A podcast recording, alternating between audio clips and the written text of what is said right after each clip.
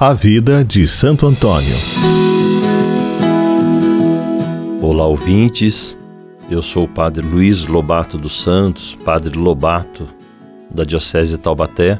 Estou pároco na paróquia de Santo Antônio, em Santo Antônio do Pinhal, São Paulo. Sou o diácono Marciano Inácio Batista, diácono transitório.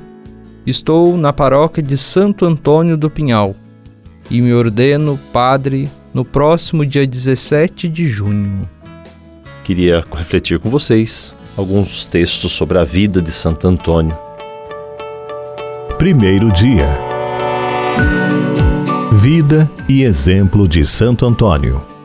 Santo Antônio de Pádua, o grande taumaturgo, o glorioso filho de São Francisco de Assis, nasceu em Lisboa no dia 15 de agosto de 1195 pertencia, pelo lado paterno, à ilustre família de Godofredo de Bulhões, e pelo lado de sua mãe, Maria Teresa de Távora, à família real das Astúrias.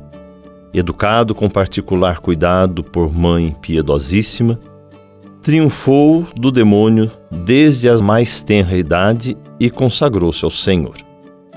Completando dez anos, entrou no Colégio dos Cônegos da Catedral, onde se fez admirar por sua piedade angélica. Aos 15 anos, renunciando às vantagens do mundo, entregou-se sem reserva ao serviço de Deus em um convento dos Cônegos de Santo Agostinho, em sua cidade natal. Surpreendeu-os pelo gênio precoce e edificou-os pelas virtudes raras apaixonado pela oração, não podia entregar-se a ela com todo o ardor de sua piedade, pelas frequentes visitas dos parentes e amigos. Pediu e obteve dos superiores autorização de se retirar para o convento mais solitário de Santa Cruz de Coimbra, onde passou dez anos no exercício de todas as virtudes religiosas. O tempo que lhe sobrava da observância regular consagrava-o à meditação e ao estudo dos livros santos.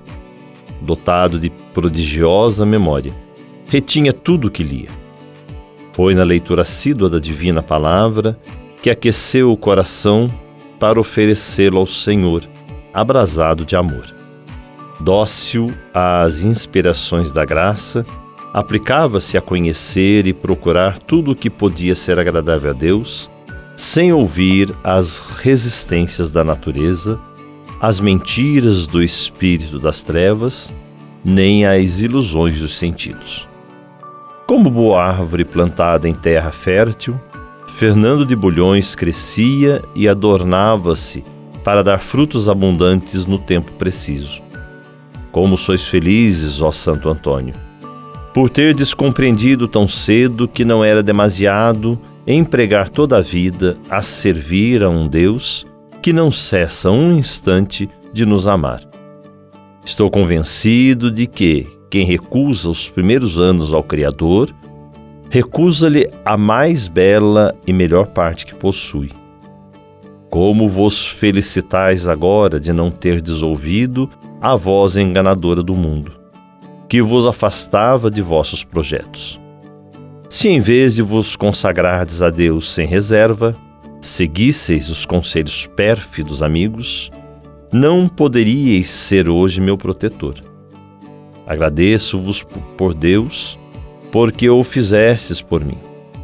Deploro os anos perdidos, as graças recusadas, e espero com vosso auxílio mostrar-me fiel para o futuro.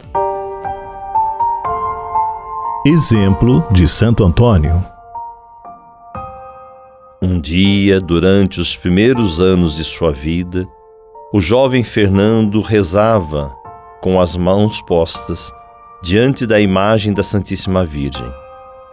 Súbito, o demônio invejoso da beleza de sua alma apareceu-lhe sob uma forma horrenda, ameaçadora, procurando afastá-lo de Maria. O menino, lembrando-se do que havia aprendido sobre o poder do sinal da cruz, traçou imediatamente sobre o mármore onde estava ajoelhado. Que maravilha! A pedra tornou-se flexível sob esta pressão e recebeu a marca da cruz. Mais terrível que o raio, para expulsar o espírito mau. O tempo não o apagou e ainda hoje os peregrinos beijam este vestígio inapagável do primeiro prodígio de Santo Antônio de Pádua. Máxima de Santo Antônio. É santo quem faz todas as ações com número, peso e medida.